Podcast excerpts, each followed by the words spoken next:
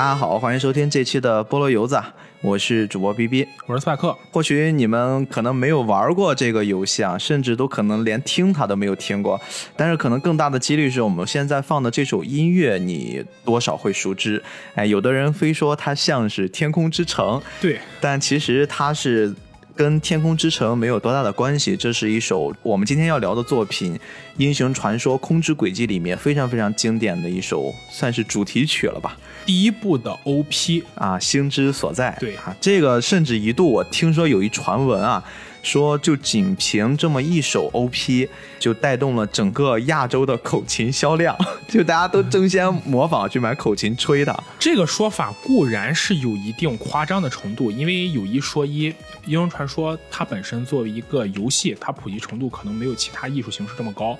但不可否认的是，《星之所在》这首曲子确实在很长一段时间内，在整个游戏界，或我们再缩小一点，在整个 JRPG，也就是日式 RPG 界。属于那种耳熟能详，甚至说是那种家喻户晓。只要你是这个圈子里的玩家，你就一定听过这首曲子。青之所在，它本身做到出圈了。说到这儿啊，肯定有人就问了：哎，你们不是一聊成年人的动漫播客，怎么今天也没忍住开始聊游戏了？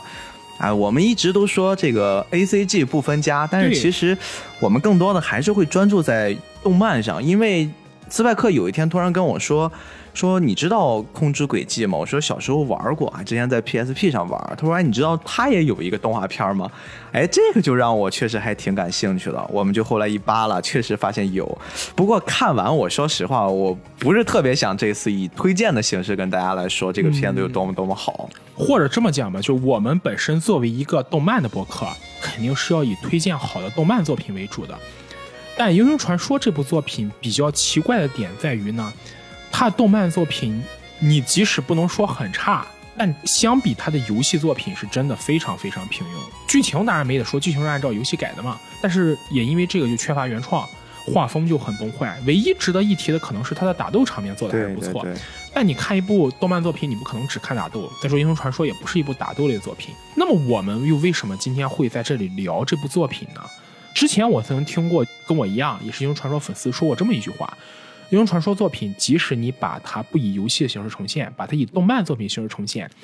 如果真的这么做了，它在日本的剧情类的动漫上也绝对可以说是名列前茅。嗯，所以这可能才是今天我跟逼哥两个人非常想聊聊这部作品的原因。我们可以不把它当成一部游戏，单纯当成一部动漫作品的设定来聊。翻译一下，其实就是英雄传说这个系列，特别是空之轨迹，我们今天聊的。把它去掉了所有的游戏性啊，只去看剧情，包括它的画面呈现也比较像我们常见的这种二 D 的动画的风格。对，那我们只来看这个部分，它好像也是一部不错的作品，非常非常完整。但仅限于我们以游戏的剧情来去聊它，就像我们今天来说的，今天可能会围绕它的 OVA 的两集动画片来说，但是可能仅仅只是以一个新手去看这个动画片，你得不到足够的。满足或者说一些剧情的补充，哎，这个时候就需要我们来登场了。对，菠萝油子就帮你们从一个动漫的爱好者的角度，我们去看这两个片子，怎么样才能获得更全面的像游戏一样完整的体验？哎，就要听我们这期节目了。当然。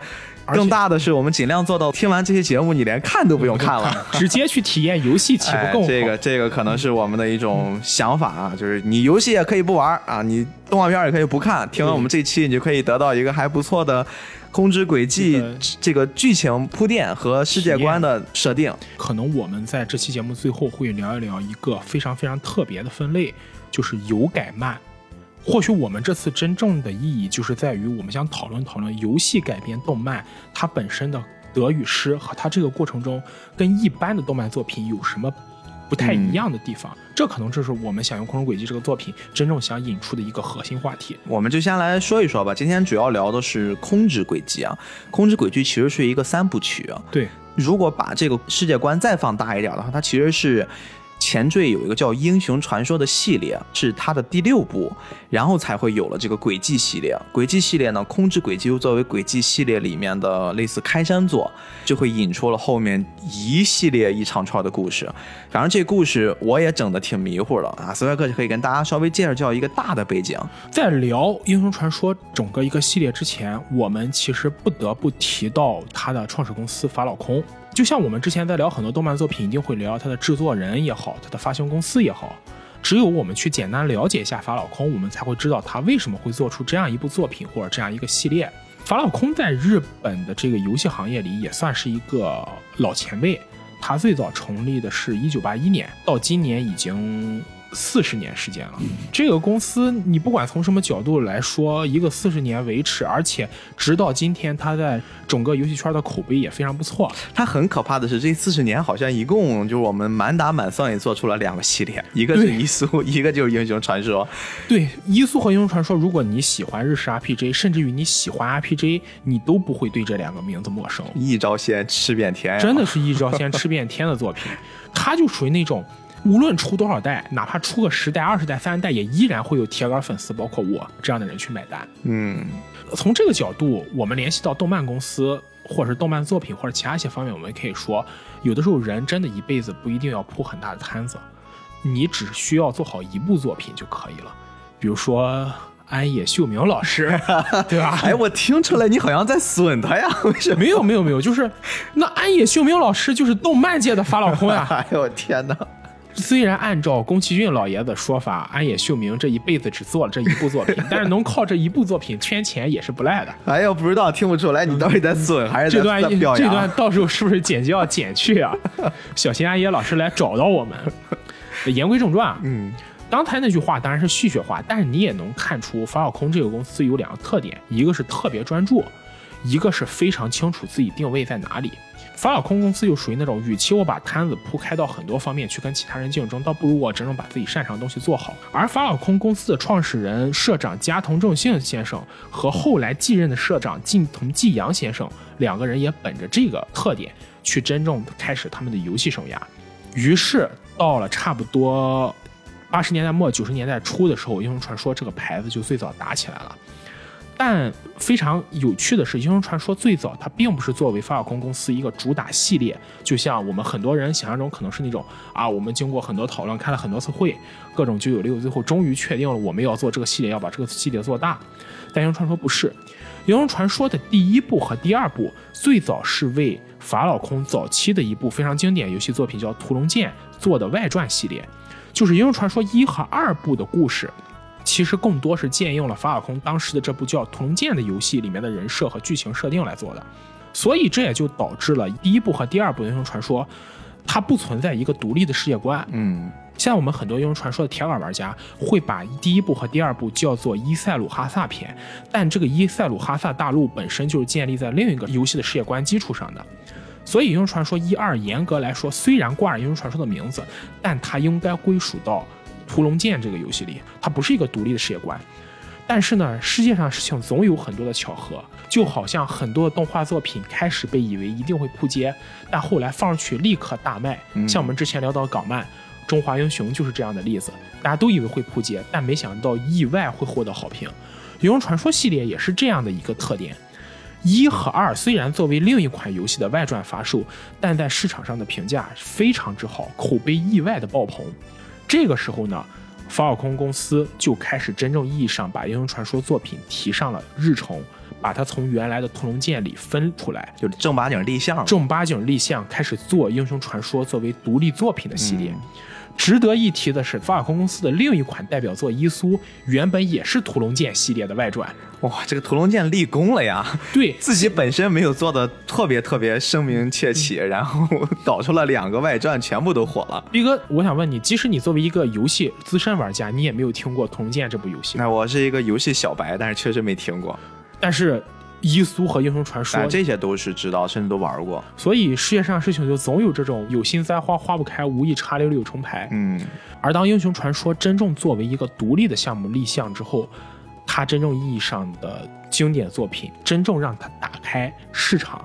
吸引一票粉丝去进行体验的作品就出现了，那就是《英雄传说》最早期的三部曲《卡卡布》系列，《白发魔女》《朱红之泪》和《海之蓝歌》这三部作品，因为发生在一片叫卡卡布的大陆上，所以统称为卡卡布三部曲。当然，我们就不细聊卡卡布三部曲了。我们需要知道就只有一点：这三部作品在他们分别发售的当年，都获得了日本 RPG 游戏大赏的金奖。这三部作品是三开花，都非常非常棒。嗯，不仅是它的游戏设定也好，游戏原画也好，游戏音乐也好，更不用说它的游玩度和剧情都是超一流的。现在我看很多去聊日式 RPG 的，除了我们今天主要聊的《银人传说》《控制轨迹》啊，各种轨迹系列之外，好像这个他们经常会提起来。对，卡布三部曲应该是很多法尔空粉丝或者英雄传说粉丝最早接触的，嗯就是因为有了卡尔布，才会去想了解轨迹。啊，而且卡尔布系列跟动漫界的一个名人有着脱不开的关系。哎，这个我们之前好像或多或少提过他对，这个人呢，就是新海诚先生。啊。这个我们一直没有在我们节目里以一个主人公正式出现，但是不断的出现在我们各期节目里面去旁听侧敲的提一提他。哎，这个人又来了。新海诚先生最早的一份职业就是在法老空公司为《英雄传说：白发魔女》《海之蓝歌》和《朱红之泪》三部做游戏原案设定啊和游戏的原脚本绘制。哎，这个人频繁的出现在菠萝油子，我们老是不聊他合适吗？将来一定要看要我赶紧，提上日程。我觉得应该提上日程。对不起新海诚老师了。你看，连他的老东家法老空都聊到了，居然不聊他。快了，大家别着急啊！快了，快了。当然，新海诚和法老空公司的渊源呢，我们这里也就不再多赘述。以后聊到新海诚老师的时候，会专门提这件事的。都说 A C G 不分家，其实也真的不可能分家。是，游戏和动漫虽然分属两个门类，但你要说完全不联系是做不到的。嗯，在卡尔布三部曲获得了极大成功之后呢，法公公司决定将他们规划已久，呃，坊间传闻几年不清楚，有说六年，有说八年的，但事实是法公司把这个世界观设定了很长很长时间。而他们当发现卡尔布三部曲取得了大成功，而卡尔布系列又作为一个相对比较完满的故事即将结束的时候，他们就开始推出了我们今天要聊的主角，也就是英雄传说的第三个世界观架构——轨迹系列。而首当其冲呢，就是2004年发行的《空之轨迹 FC》。这就讲到了我们今天的这个核心的前史。为什么是前史呢？因为我们今天聊的这个两集动漫作品 OVA 系列，他们更多的是延续第二部的故事，就是 SC 的剧情。为什么我们会说 FC 是前史呢？这个部分其实，如果你只是去看动漫作品，可能很多很多他们聊的话题呀、他们去经历的事件呀、或者他们给的直接的反应，你都会看不懂。就为什么会有这样的一种情境？比如说最直接的吧，就是我在看这个故事之前，因为我实在忘记了 FC 讲了什么了，那个非常小，那时候 PSP 年代，我偷偷的去买了一 PSP，然后呢回来下了这个游戏玩了一下。FC 当时只是因为它游戏感觉画风可可爱爱的，就它很像我当时玩 GBA 的那个年代有一个很经典的游戏叫《黄金太阳》。这个游戏吧，我为什么印象这么深？因为在 GBA 那个机能那个年代，当时我买了这张卡，无意中人给我推荐的。首先，它不是中文版，当时我买的是个日文版。其实严格来说，轨迹系列是应该是最早一批有正经官方中文版汉化的作品。哦，当时玩黄金太阳的时候，它是日文版就罢了，当时一玩到某一关的时候，你存的那个档，那个档就会神奇的消失。哦所以我当时就逼着我玩 GBA 的时候，那个黄金太阳永远是我一心结，就是我甚至当时想的是放假。我就一直玩，哪怕它没有电了，我能玩多少玩多少，我就尽量让它少存档。我就想通关，但是还是没有看通关。这就是玩家的尊严呀！所以就后来我有了 PSP 的时候玩《控制轨迹》，突然感觉跟我当时 GV 的《黄金太阳》特别像，我就觉得这游戏非常日式，而且它有汉化啊，最主要是能看懂了这次。而且《空中轨迹》就是刚才咱们说到，它是有官方汉化的，嗯它就不是那种民间字幕组做的。但是当时我的那种心态是玩游戏我就为了通关，因为 PSP 你也知道嘛，大家走的都是 ISO 路线，对，没有人会特别在意，就是赶紧玩完一个换一个，所以当时就一直想通关。至今为止，其实我对《空之轨迹》系列的世界观呀，对它的内容到底讲了一什么事儿，其实记忆很模糊了。所以我其实这次在看这两集 OVA 版本的动画的时候。一上来很多很多他们的对话我都忘记了，所以说这可能也是我们这次做这节目的一个比较重要的，需要你来帮我帮大家来把信息补充完整的一个比较重要的点。一上来我们能看到，呃，男主约修亚跟女主艾斯蒂尔他们就有一个好像是分别之后的一个状态。我当时就在想啊，为什么一上来就分别了？我明明记得当时玩游戏的时候，两个人还两小无猜的，一起打怪，一起升级的。就像逼哥你刚才说的，这部动漫作品真正拍摄的这个剧情应该是《空之轨迹》系列 SC 里的，也就是它的第二部。如果我们只看 SC 的话，很多故事的基本情节它是解释不了的。当然，我们也会发现，如果你打开 B 站弹幕，会看到绝大部分弹幕都是游戏粉丝，对对对，他是玩了游戏才来看这部作品的。这也就决定《英雄传说》它作为一部 OVA 来说，它是极其极其粉丝向的。那么我们在聊之前，肯定要先把 FC 的剧情解释一下，而且最关键是在于，我们一开始说到《英雄传说》这部作品，它本身的剧情是它一个非常非常精彩的地方。它这个剧情，即使如果真的改编成动漫版，如果真的能改编成高质量的动漫版，我相信它会有很多好的口碑。嗯，当然，这也是它本身作为日式 RPG 的纲顶之作，或是在今天依然能支起这个品牌的一个关键。那我们来讲讲这个故事吧，先从世界观来聊起好了。其实把世界观讲透，可能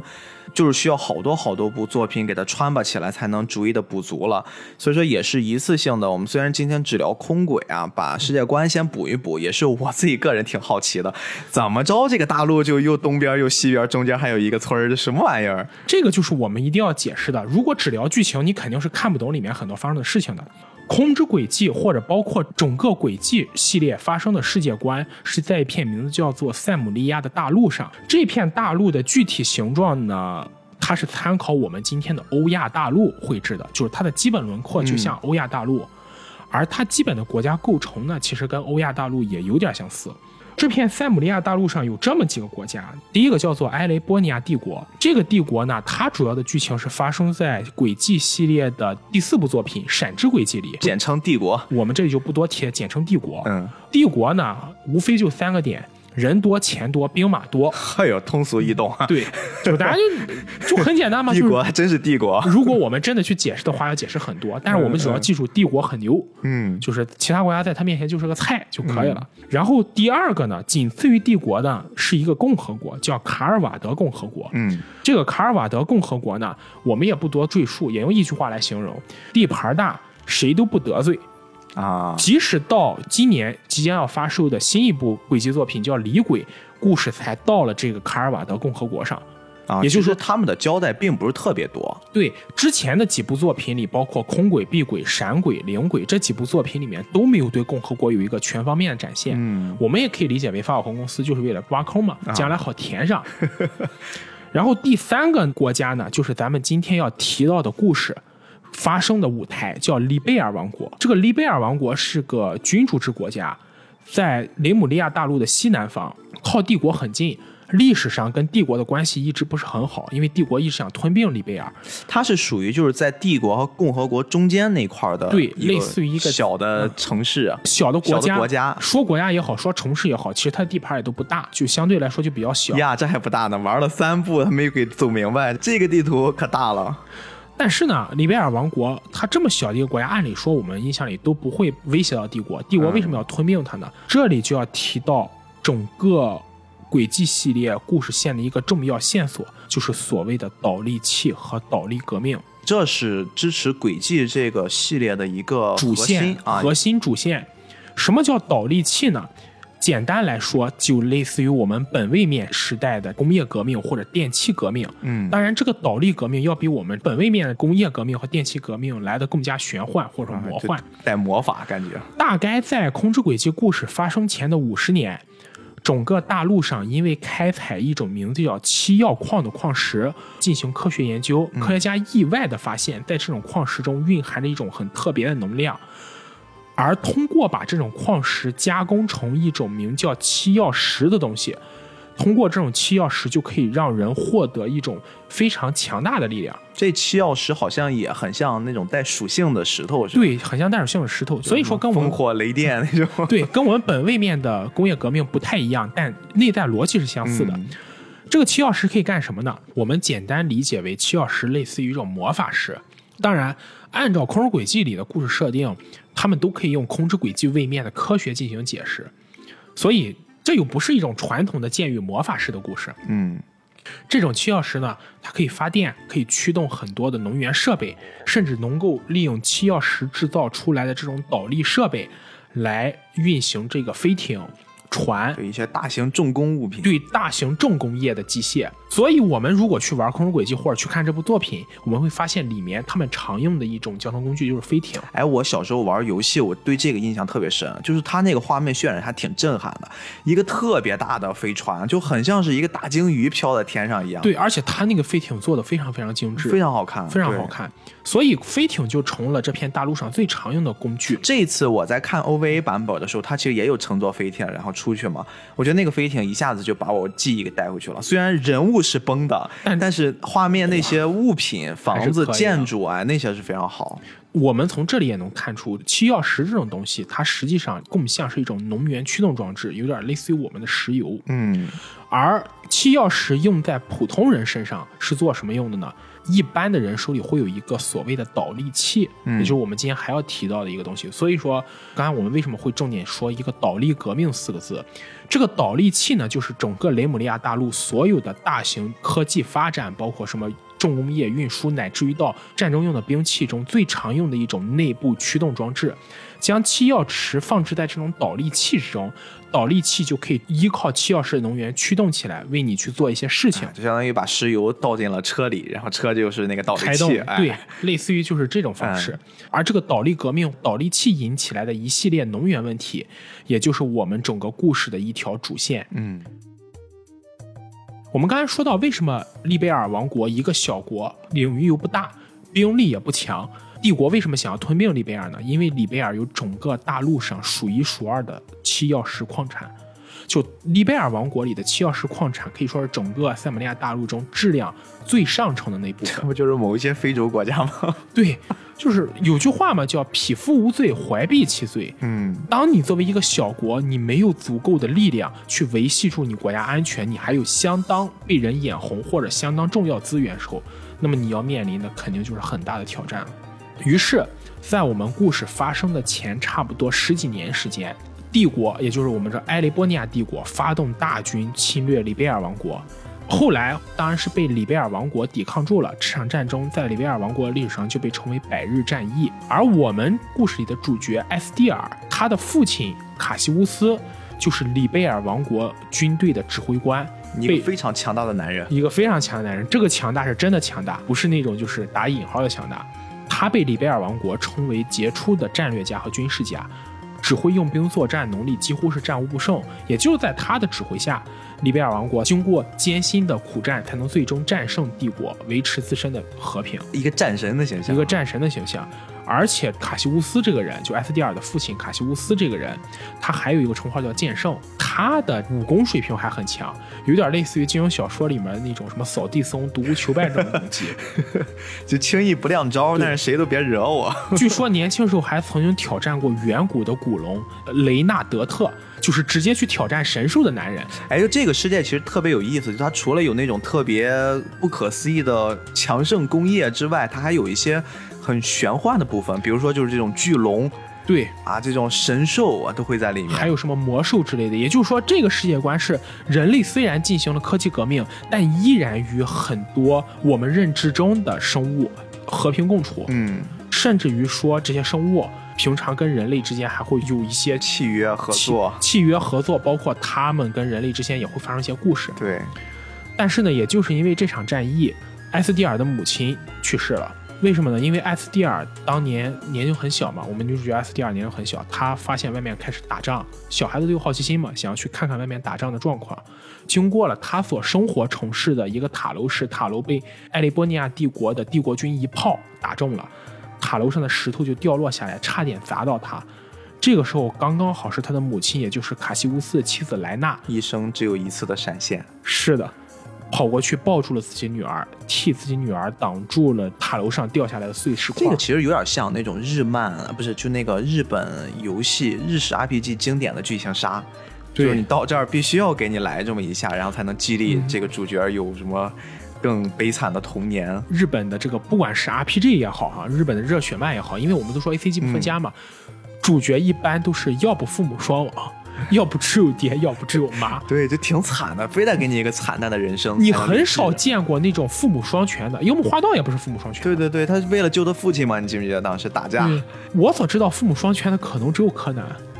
柯南的父母也，你说算健全吗？是挺健全的，但是整天不在他身边呀。基本上跟没有也没区别。对呀，没有爸妈陪着他成长呀。你剩下看到的基本上也都是那种父母不全，太难了，大家都对，包括日式 RPG 也是这样。S D R 保住了生命，但他母亲就去世了。动画里哈，我们要看游戏动画里看到这段时候还挺感人的。嗯，对。埃斯蒂尔在回忆自己的母亲。卡西乌斯是一个真的很好很好的男人。你极少是会发现这种非常强大的男人，事业成功，但是对他的妻子又非常非常专一，很爱自己的家庭，还顾家。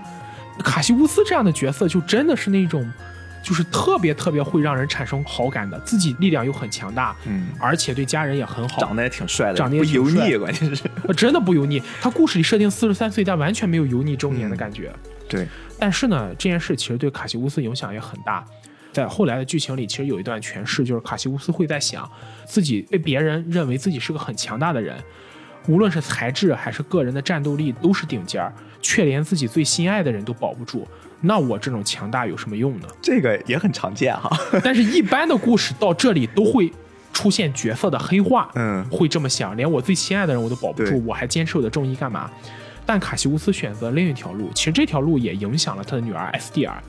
卡西乌斯选择从此放下自己的剑，改用没有杀伤力的棍子，因为棍子是没有那种尖锐头的，不会致人死地。哦，这也是小爱为什么他用的武器一直是那根棍子。对，因为卡西乌斯从小教给他的女儿用的就是棍，他跟他的女儿也说过，剑是一种兵器，剑很锋利，会杀伤别人。但我希望你能成为一个能够保护自己，而且不去伤害别人的人，所以他才会有让 S D R 用棍子。小爱的这种。像约西亚整天说他很像太阳一般的性格，很温暖，其实跟他的父亲有非常非常大的关系。这里我们说句题外话，现在经常会有那种评价说你最喜欢的影视剧中女性角色，或者你最喜欢动漫作品、游戏作品中女性角色。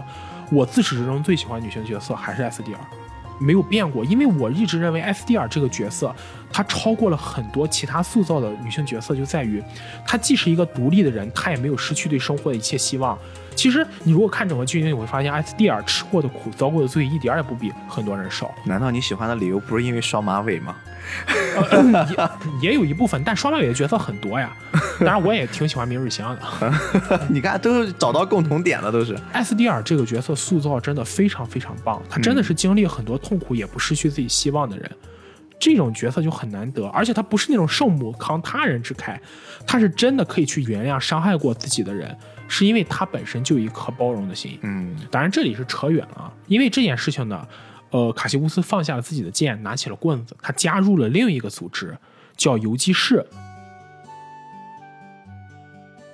这个游击士这个组织呢，是整个塞姆利亚大陆上的各个国家都有的这么一个大型的非政府。民营组织像个协会一样，协会一样，嗯，这个游击士协会呢，起到的其实就类似于我们现实中的警察的作用，哎，在各地维持治，因为塞姆利亚大陆上不能说没有警察，是有，但警察只能管理自己各自国家，而且警察会有很多的权限。哎，他们是不是很像中国古代那种侠客团？对，我想说的就是，他很像墨家。在每个地区都行侠仗义，去帮助当地人做一些事情。嗯，当然了，当地人也会因为他们做这些事情给他们报酬。嗯，就不是说那种无偿的哈。我觉得这点设定很好，法尔空公司很好的解释了游击士这个组织的存在。他虽然有武力，但他还是要活的。赏金猎人，对，就是有点类似于赏金猎人这种。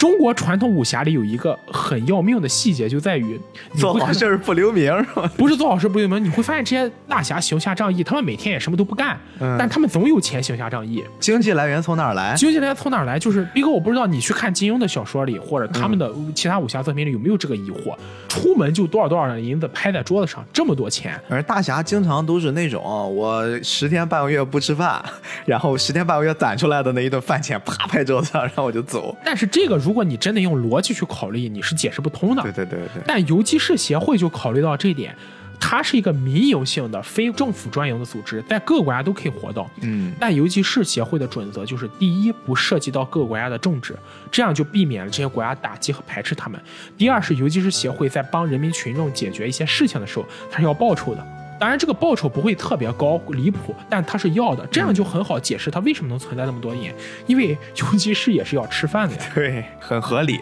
对，很合理。游击士协会里的游击士当然也有等级，卡西乌斯就是最高的 S 级游击士。S 级游击士在整个大陆上只有四位，就是卡西乌斯就是其中一位。而游击士本身呢，从 S 级到 S 下面是 A，A 里面当然什么 A 加 A 减这些我们就不多赘述了。按照这个等级划分，有 A 级、B 级和 C 级，还有 D 级四个等级。而在正规游击士之外呢，还有所谓的准游击士，准游击士也有九个档次，准一级到准九级。当你从准一级提到准九级的时候，那么你就有资格去参加重游击士的考试。哎，这套设定为什么？你看，包括他爹小爱他爹，然后加上这些等级设定。那这不是唐三那种那种玩法吗？他爹也是特别强，然后呢，妈也没了，然后他爹又封了什么武神玩意儿个可不敢乱说。我们的听众如果有唐三的粉丝怎么办？不，我只是觉得就是很像，特别像这套设定。你看唐三他们也是一开始你为了要得到什么资质，然后也是有等级啊那种，你不可能说一上来就直接变得很强。嗯，只能说大部分完整世界观的作品，其实这些基本逻辑都会考虑到吧。嗯，而小爱在后来长大成人之后呢？他也当上了游击士，这就是我们女主角艾斯蒂尔的故事。而男主角的故事其实更加传奇。男主角是当年卡西乌斯在百日战役中收养的一个孤儿。这个部分在咱们这次片子里面其实有部分提及啊。对，约修亚他本名其实不叫约修亚，他本身是一个孤儿，在百日战役中呢被卡西乌斯偶然发现。因为卡西乌斯我们刚才都知道他是个很善良的人，剑圣。我觉得他真的就有点是那种，虽然自己很有武力，但真的是用自己的武功和自己的能力去做好事的人，就很难得啊。然后卡西乌斯看到这个约修亚是个孤儿，又很惨，就把他收养带回家里了，就跟艾斯蒂尔说：“你把他当成你的弟弟就好了。”其实就是给他女儿找了个女婿回来。不，当然最开始卡西乌斯是没肯定没有那么想，这个是肯定没有，只是后来他俩感情发展起来了。嗯，卡西乌斯自己也介绍过，他最开始只是想为艾斯蒂尔找个伴儿，而且那个时候刚好是艾斯蒂尔母亲刚刚去世。对对对，你想一个十岁的小姑娘，自己母亲因为这么严重的事情去世了，就自己在家里肯定很难过。这个时候如果能找到一个同龄人的玩伴陪着她，相对来说她心情就会好很多。所以这可能也是卡西乌斯最开始，一方面是因为自己的恻隐之心，觉得这个小孩子挺可怜的；一方面也是想给自己女儿找个玩伴，缓解一下他心里的那种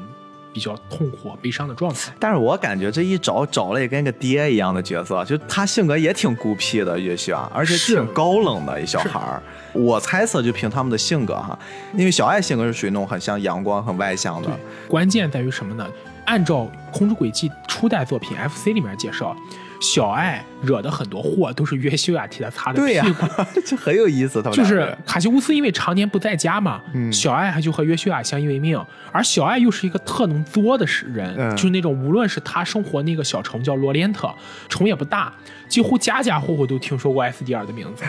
而且他他又从小就是那种女版名人，对孩子王式的性质，就喜欢跟小孩到处跑。嗯，包括这家砸了花瓶，那家碎了个玻璃。后来都是约修亚帮他去出面解决的，而且按照故事里设定，约修亚在他们当地是风评非常非常好的一个，嗯，又会照顾人，长得又帅，小暖男，小暖男，而且当地的这个小姑娘都很喜欢他。艾斯蒂尔自己开始没有意识到他的这个弟弟是这么受人欢迎的，嗯。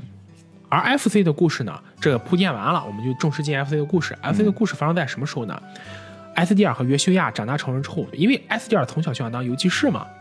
这里我们要简单说一下啊，就是塞姆利亚大陆是不存在义务教育的，就没有九年义务教育，然后别人就开始告你，为什么你们不先上小学，然后再去冒险？对，就是我我想说，就是因为怕防刚，我要提前先声明，塞姆利亚大陆教育制度有两种，一种就是所谓的你家里很有钱，包括我们之后会出现一个角色叫克罗斯，嗯，像这种家里很有钱的，他会按照贵族的教育上普通学校，再上公学。最后再去上那些大学，就一步一步就是按照精英阶层走。其实严格来说爱斯蒂尔也不能算是底层，毕竟卡西乌斯之前也当过王国军的总司令，江湖上有头有脸的爹。这是对这个，我估计就跟个武林盟主是，比武林盟主还牛逼，因为武林盟主毕竟是江湖上的。嗯，卡西乌斯这可是在官方认官方认证的，就是他之前是王国军的总司令啊，那个微博上挂着大 V 都是。对。而且我觉着，就是卡西乌斯家庭，如果埃斯蒂尔真的就是那种愿意好好学习、认真去读个书，卡西乌斯也不可能说不让他去。对，家里供得起。绝对供得起，这没有问题。因为你就要去看故事开始，不知道你还记没记得，他们家是个独栋别墅。对，那小房子盖的有模有样的。对，你说要是个穷人，你不可能有这样的环境。但无奈艾斯蒂尔是个从小就不太愿意学习，每天就知道打架，就是这个武功天赋是真的遗传了他爹啊。嗯艾斯蒂尔他这套严格来说还真不是那种花拳绣腿，着实很能打，嗯，还喜欢收集运动鞋。就是他的两个爱好，一个是每天舞枪弄棒跟人打架，再就是收集运动鞋。，AJ 收集对 AJ 收集这个手办控嘛。结果卡西乌斯言语里也透露出拿自己这个女儿没有办法，因为我觉得卡西乌斯如果真的正经说的话，他肯定还是想希望他女儿走一条正规的、嗯比较接近跃升的路吧。但是无奈埃斯蒂尔从小就很向往当游击士行侠仗义的生活，于是呢，他就跟约修亚两个人一起在当时教会开办的主日学校里学了五年，学五年之后回去就跟着他爹习武了。到了后来十六岁成人之后，就决定去参加准游击士考核，去当游击士。这里如果有新的听众，可以听到我们提到了一个教会开办的主日学校。这个教会又是怎么回事呢？在整个塞姆利亚大陆上呢，有这么一个宗教叫做七曜教。这个七曜教就有点类似于中世纪欧洲的基督教那样，被整个大陆的所有国家都认可，作为整个大陆的一个通用的宗教信仰。除了七曜教，没有其他的，所以这个七曜教会就在整个大陆各地开办这种教会学校，而且七曜教会呢，它承担了整个大陆几乎所有国家的医疗。七曜教会还有自己的医院，这个大陆所有国家的医院基本上都是七曜教会帮助建立的。而且他还承担了这种义务教育。我们刚刚虽然说这个塞姆利亚大陆没有义务教育，但其实还是有。就刚刚我们提到的，教会会开办一个主日学校，这个主日学校就是供年轻的少年少女免费进行读书，不要交钱。其实是识字儿那些很基础的，在江湖上走的那些知识。对你总不能当个游击士，你得签合同，你连个字儿都不认识，那你就很要命了。七奥教会在整个塞姆利亚大陆里面，你看一个帮人治病，一个教人识字儿教育，这两个都是很拉好感的东西。嗯所以说，整个大陆人基本上都有这个宗教信仰，他们崇拜了七奥教会中崇拜的那个叫所谓的空之女神，就是他们的整体信仰。他这个名字叫七曜教会，是不是跟那个七曜石的关系也是很密切啊？对，它之所以叫七曜教会，就是因为古代的七曜教会，七曜教会有两个阶段，一个是古代阶段，一个是现代阶段。古代阶段七曜教会因为一场巨大灾变叫大崩塌，几乎很多资料都散失了。到了倒立革命建立起了近代国家之后，这个七曜教会才重新复兴的。也就是说，近代七曜教会跟古代七曜教会差别还是蛮大的。但是也有一些资料流传下来，最早意识到七曜石有特别力量的就是七曜教会，他们当时供奉着七曜石，也把自己的名字叫做七曜，啊也就是这么来的。挂靠了。挂靠。故事开始就是埃斯蒂尔和约西亚两个人去参加游击士考试，但参加完游击士考核之后呢，他们发现了他的父亲卡西乌斯给自己留下的一封信。这个信里说的是他去调查一个，这个时候在整个利贝尔王国各地都爆发一个神秘事件，就在某地出现了一个黑色导力器。这个黑色导力器呢，跟普通导力器形制不一样，而且力量也非常强大，拥有超过普通导力器十倍甚至二十倍的这个力量，而且调查不到这个黑色导力器是究竟谁制作的。于是呢，卡西乌斯就为了这个事情去调查这个整个一个导力器的来源，而艾斯蒂尔和约修亚两个人呢，因为他们获得了这个游击士的认可嘛，而通过准游击士一路升到这个重游击士，还需要各地的考验。他要在整个利贝尔王国的所有地区都拿到了当地游击士分部的考核证明，就是类似于攒签证嘛。攒齐了，就是每个地区的考核证明，他再去到利贝尔王国的首都盖上那张章，才能确定他们正式成为游击士。哎，这套逻辑，这不是小智智爷行走那些挑战各个道馆，然后盖满了章就可以参加什么橘子群岛的完全是一致，是吧？就这个逻辑。哎你这样一说，是不是我们以后有机会还得聊一期神奇宝贝，对吧？慢慢来哦，坑太多了，神奇宝贝坑就更大了，我天呐！反正这吧，因为这件事，这个埃斯蒂尔和约西亚就踏上了各地的旅行嘛。啊，当然里面具体的情节我们就不说了，很复杂很多。如果就是两小无猜儿去冒险。冒险就是很简单的冒险故事。嗯但是还是那句话，如果大家对剧情感兴趣，真的可以去玩玩。这整个一个就是《空之轨迹 FC》的剧情吧，即使它是一四年作品，放到今天来看，依然完全不过时。嗯，是个非常非常精彩的游戏，游戏性也 OK，游戏性也很 OK。嗯故事剧情塑造也没得说，人物塑造也没得说。经过了一系列冒险和生死之间的抉择嘛，埃斯蒂尔就逐渐发现自己其实一直以来把约西亚当成的就是自己的男朋友。他是喜欢约西亚的，而不是说他一开始口嫌体正直说的什么“嗯我只把你当弟弟看”日久生情。对，而当埃斯蒂尔和约西亚来到了利贝尔王国首都，准备盖下最后一个印章，他们俩正式成为重游记事的时候，他们发现自己卷入了一个巨大的阴谋中。这个阴谋的起始就是里贝尔王国的军部少壮派，叫理查德少校。这个理查德少校呢，说起来跟艾斯蒂尔算是师兄妹的关系，他也是卡西乌斯的徒弟，艾斯蒂尔就等于算是他的小师妹了。嗯，当理查德本身因为他的老师，也就是他心目中的大英雄卡西乌斯离开而忧心自己祖国将来能不能抵抗住帝国下一段进攻的时候，一个神秘的叫做弑神之蛇的组织，我们之后会简称它为结社。因为它是个社团嘛，我们简称它为结社。这个结社组织的一个核心人物就找到了他，这个人物叫做白面怀斯曼，而这个人物在游戏里呢，我们最开始以为他是一个教授，在各地都会碰到他，叫对，雅总是来帮我们，感觉对，总是来帮我们的一个教授叫雅鲁瓦，而这个雅鲁瓦的真面目呢，是结社组织中的一个算是比较靠前的这么一个头目人物。哎，这个我记得好像当时在玩 FC 结尾的时候，他一出来就特别大的一个剧情反转，很多人看到这块儿都不行了都。其实你要真说剧情反转，现在那些什么所谓反转还得往后稍稍。哎呦，这个反反转反的我是，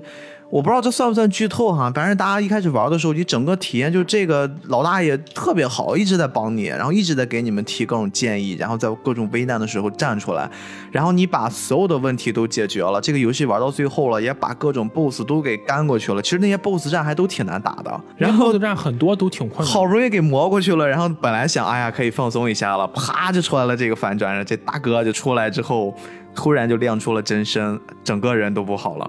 经过这一系列事件呢，就是理查德听信了当时雅鲁瓦教授或者叫白面怀斯曼，他在结社里的外号叫白面，然后名字叫怀斯曼，怀斯曼的建议，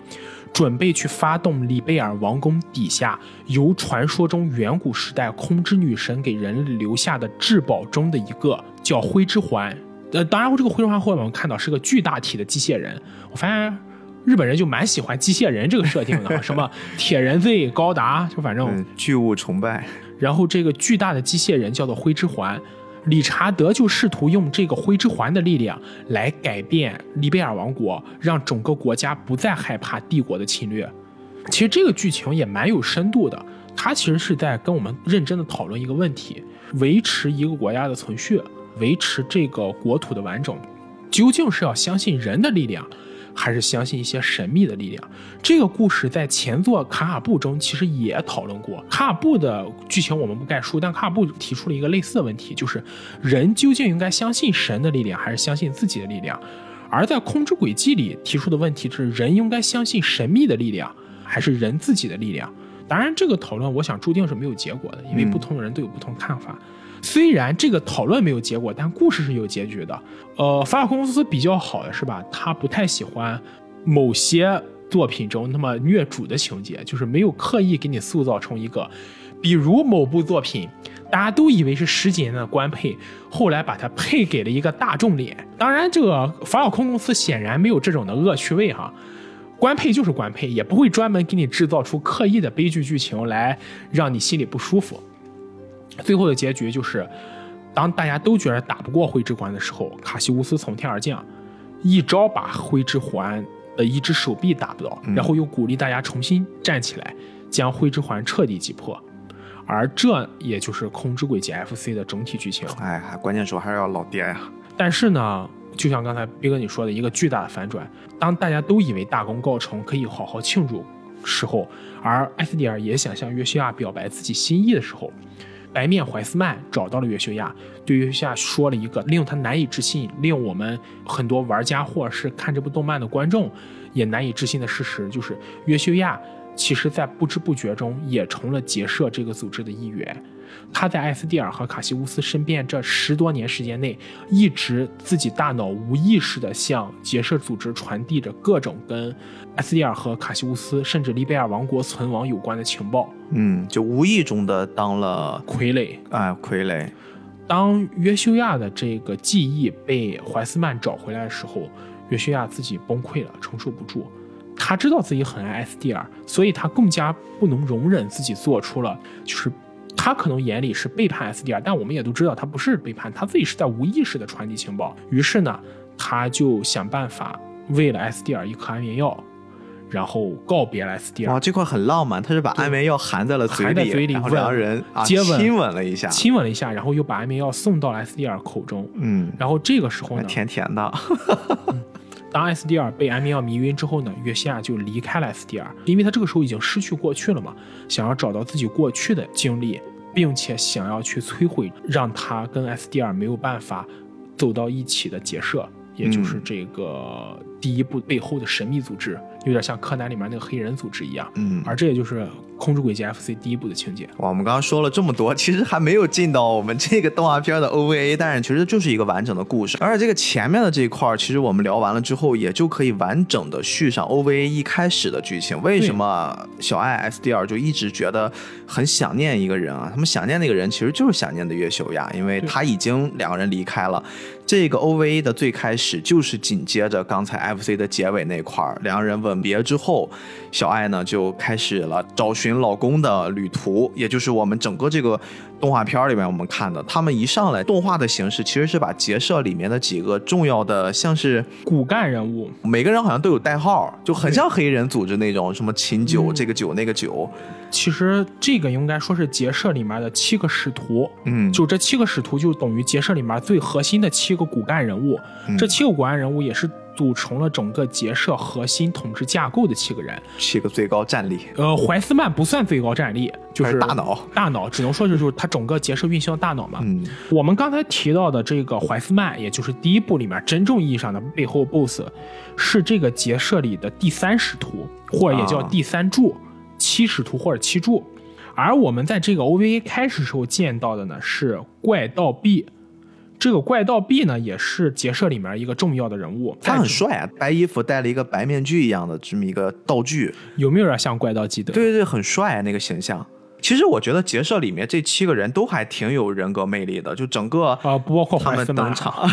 对，你得把 怀斯麦在一开始是一个好人形象的时候，其实也挺帅的。对这块儿，我们就快速的过一下我们现在看到的 OVA 的剧情。总体的主线就是小爱找小约，而且这里我们要额外提到一点，就是小爱在找小约的过程中也没有忘记忙自己的事业。他并不是说一直以找小约为主，他还想提升自己的实力。对，我觉得这个觉悟就很棒。先是又给自己升了升级，学了学技能，然后还组了几个队。他其实有很多很多小伙伴儿。对，这几个小伙伴儿，我觉得可以给介绍介绍。在动画片里面，他们其实都出现过。一个是他最开始考试，类似考下人的那个。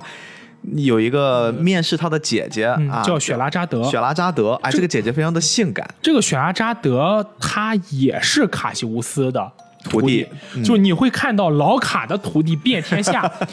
随处都可以见到，而且在游戏里会出现的什么，像后来出现一个大个，我们将来会说。也是老卡的仰慕者。金这个人呢，是从卡尔瓦德共和国来的，而他来共和国的根本原因就是想要来拜访老卡，向老卡讨教个一招半式。金其实，在我们看的这个动画片里边也有一个很重要的点，但是动画片里面其实没有把金这个部分做出来，这是游戏里面的设定。在动画片里边，我们会看到他们也是遇到了其中一个结社的一 boss，然后叫。兽狼，兽狼，哎，这个兽狼非常厉害，因为他们当时在经历过一些战斗冒险的时候呢，他们临时来到一个温泉那儿去休息，休息的时候突然温泉就暴动了。他们当时主要想做的任务也是说，最近会发现这个世界上有非常非常多的。地方会有阳洞，就有这种很奇怪的动向。他们其实也是想来调去查这个调查的温泉的事情。嗯然后突然这个温泉就爆了，爆了之后发现就是兽狼哎搞的鬼。这个兽狼呢，现在的身份是结社里面的一个大 boss，很能打，一下子把几个小队全部给虐了。在游戏里面其实也是一个非常非常强的一个角色。呃。在游戏里想过他，你就在老老实实练级或者用金手指。对我就是金手指了，但是在游戏里面，同样的打他不是用主角们打的，是后来这个金突然出来了，对。金就是上来咔咔几下就给他刚走了。他们两个以前是同门师兄弟，对，这里面还有一段故事，就是 FC 里面，包括 OVA 里面都提到过，呃，尤其是在利贝尔当地的负责人有一个叫做雾香楼兰的人。这个雾香楼兰是兽狼瓦鲁多和金共同的小师妹，嗯，就兽狼瓦鲁多和金两个人是同门师兄弟，他们有一个共同的师傅，但是呢，因为兽狼就武侠故事里的套路，追寻力量，兽狼过度追寻力量，他们的师傅认为兽狼用心不重，嗯。就不肯把这个武功招式传给他，于是兽狼就跟他师傅打了一场，把他师傅打败了。一开始他们好像教的他那个拳是叫什么什么生拳，然后后来他就自己杀了他的师傅，创造出了一套叫杀人拳，这个拳法就非常的犀利。武功挺屌的，对对，所以说其实这个角色我们能看到他在塑造反派的时候，会把很多很多很有特点的一些角色做出来。这个兽狼瓦鲁特其实有一点点像《钢炼》里面那个，金布拉德雷哎，对，有点像。我觉得就有点像他的那种设定。按照后面的故事发展，其实瓦鲁多也并不是那种很多人想象中的那种完全冷血的杀手，嗯这点就跟。呃，金布拉德雷很像，因为金后来也是帮助了那个钢炼的主角团嘛。瓦鲁多后来其实也有点洗白的意思，当然这都是之后的作品了，有兴趣大家可以去玩一玩。我们这里要说的就是，它里面像瓦鲁多这样的配角，包括他跟这个主角团里的金和雾香楼兰之间的纠葛，这个故事设计的也很细腻。再包括另一个角色就是奥利维尔，奥利维尔也是最开始主角团中的一员，特别可爱的一个金发少年，对他号称是那个吟游诗人，表面上看上去放荡不羁又不很不靠谱。走到哪儿就弹着那破琴。对，而且因为这个事儿，雪拉扎德最开始还很讨厌他。当然后来我们知道这两个人是官配，嗯，而且他们两个人应该是在目前出道轨迹系列里唯一真正举行婚礼、修成正果的角色。哦，他俩应该是在离《闪之轨迹四》里最后结婚了。这个奥利维尔的身份是什么呢？他是埃雷波尼亚帝国的庶长子啊，王子，他是一个王子，虽然不是嫡出的，没有继承权，但本身也是很有能力的人。他后在后来作品里回到学，回到自己王国又去办学去了，就是很厉害的人物。嗯，而他在这两部作品里的这个形象也很可爱，就是那种到处插科打诨的开心果。就感觉混不吝的啊一个角色，然后没正经样儿，对到处去玩儿，然后关键时候你总是感觉打着打着游戏或者在动画片里面你缺人了，他嘣儿就蹦出来了，然后给你当队友陪你打架，刚才我们提到的就是雪拉扎德，性她的感大姐姐，性感大姐，她的人生其实也有非常非常丰富的经历。她最开始是一个孤儿，嗯就是被人口贩卖的孤儿。后来幸亏到了一个马戏团中，被马戏团的这个班主收养，能够平平安安的生活下来。当然，这个说了嘛，法老空不虐心，也没有说把这个塑造成什么年轻时候受过多少苦。他在这个马戏团里，其实也是跟大家一起生活很幸福，就像一家人一样。只可惜后来这个马戏团因为种种原因解散了。他又无处可去的情况下，又遇到了这个卡西乌斯，卡西乌斯就教了他一身本事，后来让他当了游击士。她在马戏团里面其实有一个姐妹啊，她叫姐姐，那个姐姐后来也是结社里面的一大 boss，对，就是你会发现这些事情跟这个故事中的线索都是有关系的。嗯，像金的师兄瓦鲁多是结社中的 BOSS，对，雪拉的姐姐也是。包括其实我们的小约。小约有一个姐夫，对 他这个姐夫也是现在那里面一个很强大的战士。这也是 FC 里面的剧情之一。小约忘记了自己过去的事，因为 SC 的游戏它是多线叙事的，一方面是在讲 SDR 的故事，另一方面也讲约西亚自己的故事。约西亚在不断的寻找中发现了，他最早的身份是一个小村庄里的孩子，跟他的姐姐和他的姐夫生活在一起。但后来因为帝国军的入侵，把他所生活的村庄全烧了，他的姐姐也死在了帝国军的入侵中。而他的姐夫把他救出来之后也不知所措，后来他才知道，他的姐夫是结社中一个非常非常重要的成员，叫做剑帝莱维。后来还有粉丝一直在争论这个莱维的武功跟卡西乌斯的武功两个人孰高孰低，就由此可见莱维这个 就等于说小小约的姐夫跟他的丈人到底谁厉害？到底谁厉害？就是太无聊了，这些人真的是。这只是其中几个角色的塑造，从这里我们也能看出来，就是《英雄传说》整个的世界观，包括它里面的人物塑造是非常棒的，总体细节架构的很明确。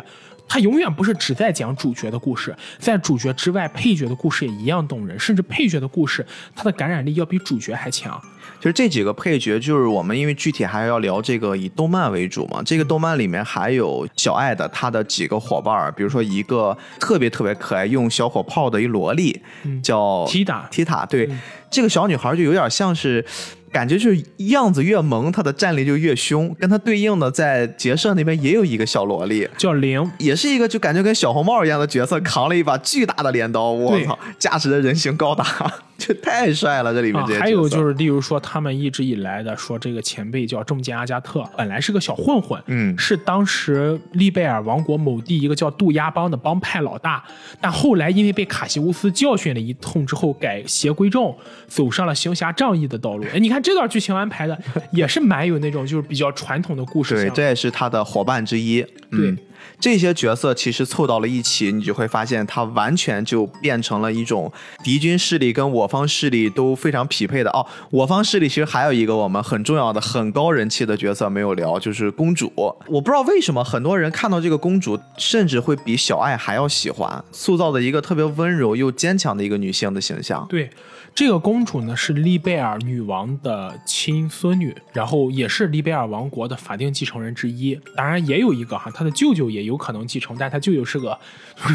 非常不讨喜的角色。这个公主因为少年时代父母双亡，自己的父亲王子和母亲王妃都因为事故去世，所以从小呢就被养在乡间。女王大概也是害怕自己这个孙女再出什么事情，想要保护她，就隐姓埋名养在乡间。嗯，她原名应该叫克罗地亚，她后来就给自己改了一个名字叫克罗斯，然后就一步一步的，包括上学，又是在乡间帮助当时照顾他孤儿院长，一起管理孤儿院。就总之，你看到她的时候，你第一印象不会把她当成一个高高在上的公主，对对，就会当成一个也没有公主病。想要塑造出一个没有公主病的形象，真的非常非常难。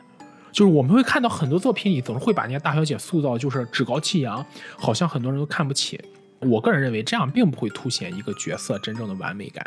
越是那种接地气儿，越是能体察别人痛苦并且给予安慰的人，才是真正意义上的贵族。嗯，贵族一定不是只有血统，而且有他的心灵。克罗斯就是这样一个角色。包括刚才斌哥你说到，很多人非常喜欢克罗斯这个角色，也就在于他真的是。平时的生活中完全没有高高在上的一面，跟大家一样是平凡人，懂得关心别人。而在自己的责任到来的时候，他又敢，他又心甘情愿，或是敢于去肩负属于自己的使命，去承担国家统治的力量。包括去承担国家给予他的责任，我觉得这点他身上可能是最让大家喜欢的一个特点吧。嗯，所以刚刚我们基本上把我方势力和敌军势力的角色都介绍了一遍，基本上你们看到的这两集，也就是这么些事儿了。就是我方势力在陪着小爱一起打怪练级，哎，就不停的跟敌方势力就你来我往，但是每次好像都没有得到什么好果子。但是敌方势力呢，又不是每次都会把我方势力给置于死地，总是会给你留。对手，对，他就导致到了最后，基本上小爱已经快到了绝境了。哎，老公主动登场，在飞艇上就把他老小老婆就救下去了。两人就约定以后我们就再也不分开，我们就一起去探险。然后呢，也基本上把敌方势力也都明了。对方真正他们的一个目的，其实就是刚才你也介绍过，这里就要讲到了。其实这部动漫本身把游戏剧情诠释的并不完整，游戏中后段还有很大一部分其实是没有说清楚的。经过小爱在故事里的一次次历险，在寻找约修亚，最后找到约修亚的过程中，他们开始明白了一件事情：这个结社根本的力量是什么呢？他们想要把当年空之女神赐给人类的七智宝全部解放出来。因为他们认为七智宝的力量完全解放出来之后呢，人类就可以会实现一个终极进化。这个剧情是不是又很雷同？我们不要最后说的控制轨迹的粉丝说你们就说我们是个什么缝合怪吗？我们不要给造成这种我也是粉丝呀。不过我想听我们这节目的应该没有多少空轨粉丝吧？也不好说。啊、这也不好说。但总而言之呢，结社就是非常传统的反派，嗯，正统派反派。正他统派反派是个什么东西所？谓正统派反派呢，就是指他们一定有一个看上去非常高远而庞大的目标，嗯不是那种我只是为了自己吃喝玩乐。结社的根本目的就是想把这个七之宝的所有力量释放出来，实现一个人类的进化，就让人类从现在这个状态提升到一个更高的层次。嗯而小爱和约修亚，包括他们的主角团的，也明白自己使命就是去破坏或者瓦解这个结社的这个阴谋。其实这又是提到我们最开始聊到一个观点，《英雄传说》这个系列，当年法老空的社长近藤先生在外界采访中，其实曾经解释过，他们为什么要把这个故事做成一个名字叫《英雄传说》呢？因为近藤社长他认为英雄都是从普通人的身份中诞生的，英雄永远不是那种什么天然血统，他命中注定一定会成为英雄。而《英雄传说》整个系列，不管是卡尔布也好，轨迹系列也好，它要诠释的核心就只有一条，那就是普通人如何成为英雄。所以我们会看到，无论是卡尔布还是《英雄传说》系列也好，他们里面的主角尽管有种种不同的身份，但我们很少看到他们会有那种天然血统高贵，或是我生下来就有一个什么所谓神的血统，嗯就是跟一般人不一样的状态。他们都是普通人，SDR 是普通人，后来作品中的几个主角也都是普通人。可能他们出身有高有低，但他们都不是那种什么所谓我可以解放自己身体内的什么什么东西，获得比其他人更强的力量。而也正是这些普通人在通过自己的力量和努力改变世界、影响世界和最终拯救世界。我觉得这才是《英雄传说》真正想要诠释，而且是它最动人的地方。嗯就是我们会从他这些人的身上看到普通人人性中最美好的本质。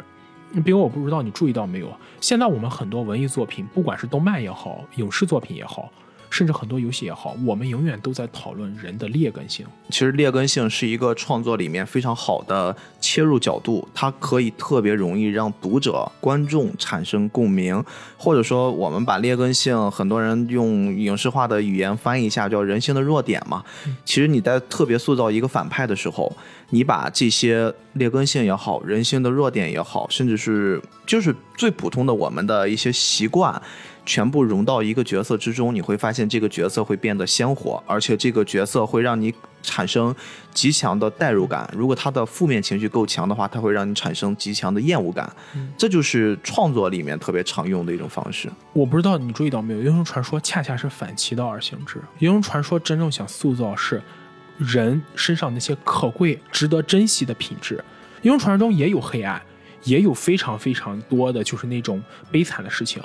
但《英雄传说》系列整体的基调永远都是人通过去实现自己的价值，人通过觉醒自己身体内那些宝贵的品质，友情、亲情、爱情，关心别人，坚信理想，用善意去对待别人，会改变世界。《英雄传说》系列，它塑造的反派没有哪一个是真正意义上去强调这个反派中有多少反人类的成分，恰恰是用主角团的这些光明、坚信人性中善的力量来改变世界，来最终去破坏反派的阴谋。其实我觉得这样的塑造反而是值得我们当下很多影视创作者或者作品去学习的。其实你说到这个问题，我觉得就可以来到今天咱讨论的最后一趴了，就是关于游戏改的漫画、游戏改的动画，就这个部分，它最终跟我们传统看的动漫作品，甚至是扩大一点影视作品，到底存在一个什么样的关系？你刚才其实抛的这一点，我会有一些呃补充之类的解答哈。可能有一方面是我在思考一个点，就如果真的把《英雄传说》这样的一个完整的剧情，我们把它拍成一个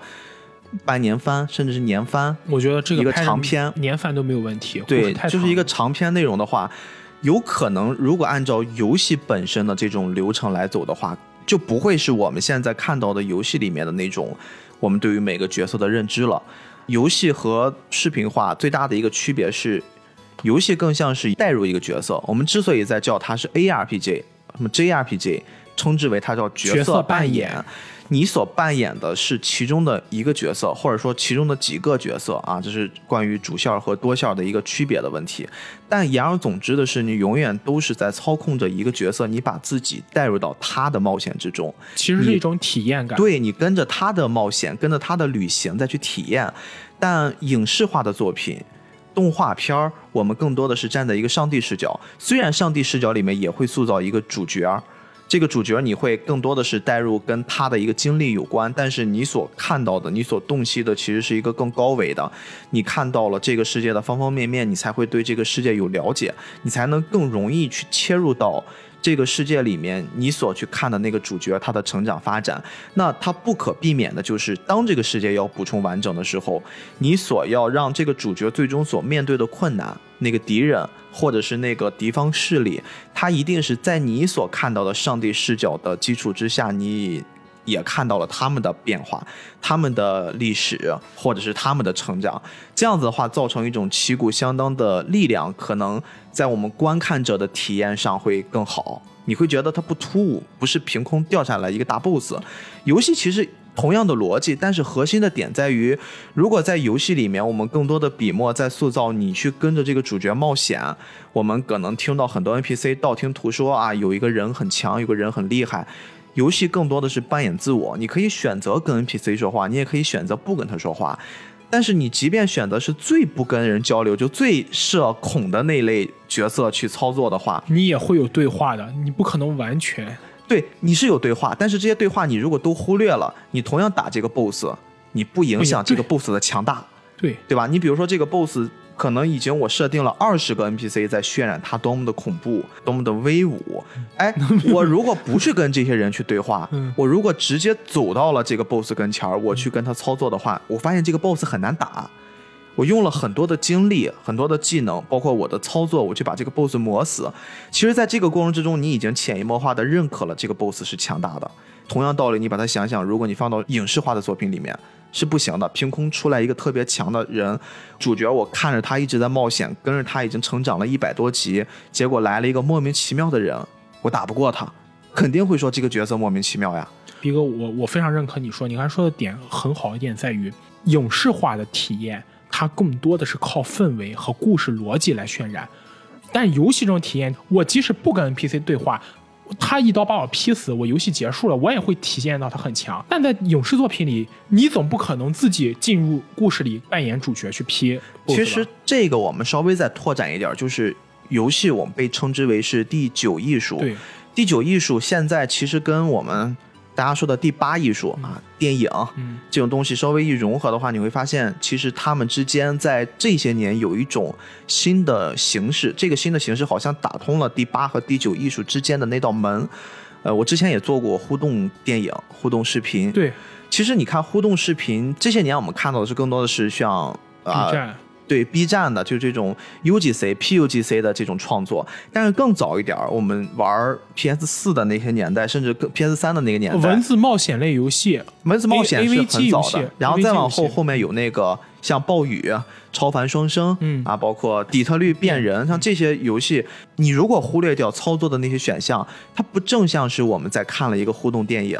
这个电影它本身给你设置了很多结局，你是可以选择的，而且它主要就是以你观赏为主。它其实你真正的这样操作难度都不高，它就有点像隐约的打通了第八扇和第九扇艺术大门的那个连接的东西。但这个东西其实我觉得需要很长很长一段时间去大家去尝试，甚至我在接触这么短的一些时间里面，因为我们当时在 B 站做了很多很多互动视频，当然不能告诉你们啊，至今那些互动视频，我相信在 B 站。已经，我们是一九年做的，至今为止，应该很老了。我相信在现在这个阶段的互动视频里面，把我们那些老的东西挖出来，也应该是 B 站互动视频这个领域里面的 top 级别。我感觉 B 站的很多互动视频还是特别简陋。它的难度是在哪儿？我跟你说，首先它的难度会分几个方面。第一个方面是制作方面。如果正常的一支视频，我们在制作的时候就像是一个小故事，你只需要按照故事的起承转合写完之后，OK 了。我按照这个故事的脚本把它拍出来就行了。但是如果它是一个互动视频，你第一个要做的就是，如果你要设置的是三个选择，那三个选择背后所嵌套的可能是三乘以多少多少次方的那个逻辑。这个逻辑就代表的是你每一条线你都需要拍，每一个线你都需要去写本子，这就是难度成倍的增加。这是其一，就制作角度。第二个角度是创作端的前期，就是编剧角度的话，我们当时做了很多很多次，才发现它跟我们传统理解的影视的编剧。很大不一样，就比如说影视的编剧，其实你只要能符合基础的影视写作，我们去揣摩角色，我们去把故事的大框架写出来就 OK 了。但是，一旦你发现当这个视频变得互动，变得观众可以去深入的参与，我可以去做选择了。我的选择对于你后面的每一步发展都会形成像蝴蝶效应一般的影响。那问题就来了，你其实所做的故事，它就不是故事，而是不同的人生。不同的人生的难度就在于你怎么样能让每一条线儿都那么顺畅，要符合逻辑，这个是非常难的。这个就很像是今天早上你起床，当你起床，你觉得要不要赖床一会儿，还是我直接挣扎的爬起来？其实你的人生已经不一样了。他的视频就跟传统的那种创作是完全不同的。其实我觉得我们今天真正想通过《空中轨迹》聊的，并不是单纯这部作品，而是我们想要聊的是游戏改编。动画它本身里面和一般动漫作品的一些区别，嗯，而且这一点才真正回到了我们菠萝游子这个节目的根本上。就这里还是要强调一遍，我们始终是个动漫节目。今天我们要聊的还是跟动漫分不开关系。游戏改编动漫，我们会发现一个非常有趣的细节，就是往往游戏改编的动漫都是既不叫好也不叫座的，绝大多数都是绝大多数如此。而动漫改编游戏，往往它即使不叫好，当然叫好也很少，但至少能做到。被很多动漫观众看到自己喜欢动漫改编成游戏，即使这些动漫观众他不会给一个好评，但至少能够容忍或者包容。我觉得这其实是一个非常有趣的事情。这个部分很像是咱们说，呃，有些二次元的资深漫迷，他们看到自己喜欢的作品被三次元化了，被电影化了、真人化了，绝大多数也是会产生一些比较负面的抵抗情绪。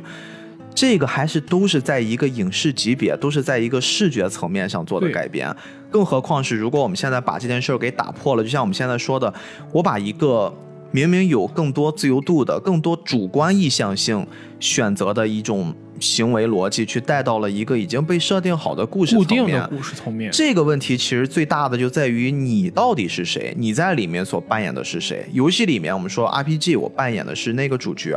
我跟的是主角的成长，甚至主角是我都不是我是主角这么简单。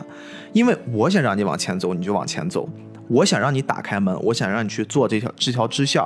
甚至现在的游戏自由度高到。我想扮演好人和坏人，我都可以自由的选择。比如上古卷轴，对这套逻辑，如果你放到视频里面的话，它是不成立的。视频里面绝对不会自由度高到我去让你能真的跟着我的这个主角，主角随着你的意识再去行走。那我们如果按照这个逻辑的话，你怎么可能能保证一个喜欢游戏的人看到他改编的作品，能保证这个作品拍出来跟他的喜好是完全一样的？不可能。这恰恰就代表了，我觉得是游戏玩家他们喜欢游戏的最独特的那套魅力所在，因为我可以控制更多的东西。游戏更多是玩家主观意向的反应，对它体验是游戏玩家自由选择和自由意志。而当它变成了动漫作品之后，它体验就不是玩家自己的限制了，它体验的更多是故事给你框定在这里，里面的人物和逻辑都要按照一个客观的剧本预设进去，而这样一路走下来的话。肯定会对一个高体验感的玩家造成一个很大的心理落差，让他认为这款作品已经不再是自己心中的创作了。但是在这儿，我又要给你抛出一个新的观点，我不知道你有没有发现，最近这些年，嗯，有一类玩家让我们接触的越来越多啊，他们叫云玩家，他的这套逻辑是。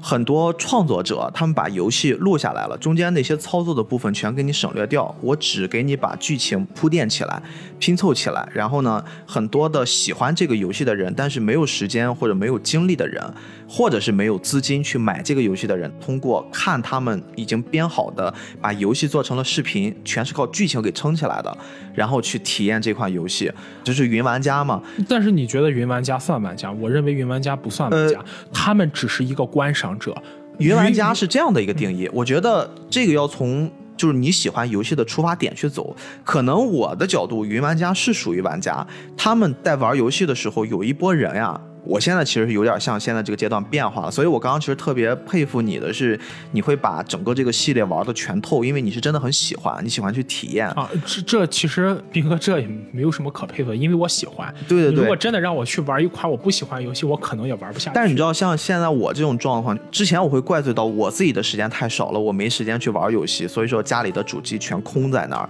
但是当我现在这个状态，我发现我。自己的时间很多啊，我可以自由支配时间，我还是不会去主动玩它们。即使是游戏我买了，游戏机放在这儿，没有人再去碰这个电视，完全可以给我一个很好的营造玩游戏的空间，我也不会。特别主动的去玩游戏，我宁可去选择打开 B 站或者任何一些平台去看他们视频通关。我去思考我的这套思维逻辑，就是在于游戏对我来说是什么？游戏现在可能对我来说更多的是我想去体会游戏里面所营造的那套剧情，就是这个剧情可能是我在影视的平台或者是我在动漫的平台我看不到。只有这个游戏里面，我会感觉它给我带来的这种冲击特别强。那我又不想亲自去玩，所以我可能就变成了云玩家的一种。举个最好的例子，就是《美国末日》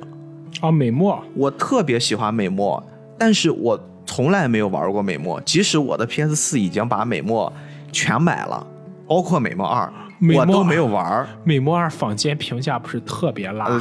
这个到时候有机会再说吧。我觉得也没有那么差，就是这个可能就是也是游戏者和和创作者的思维。对对对对对，又是有那种关系了。反正我就在看美墨的时候，给我带来那种感觉，就是我完全已经可以把它当美剧在看了。它中间那些操作对我来说都已经不重要了，甚至是你什么无伤通关，什么你全程不开枪用板砖用瓶子通。在我看来已经不重要了，我追求的已经不是游戏的那种爽快感和刺激感，我可能更在意是这个游戏做的剧情是不是 OK。所以其实我现在这个阶段，我会特别喜欢那种交互式的游戏，像我刚才说的超凡双生呀、暴雨啊那些类型。这可能也是一种百花齐放的一种状况。现在确实有的人开始更喜欢竞技式的，对吧？我去玩王者荣耀，我去玩英雄联盟。王王者荣耀算竞技吗？当然算，人只要有比赛的就都算。但是同样的，你也知道，游戏也会有一群小众的主机玩家，他们在坚持对于那种游戏最原始的、达到无伤通关的这种快乐。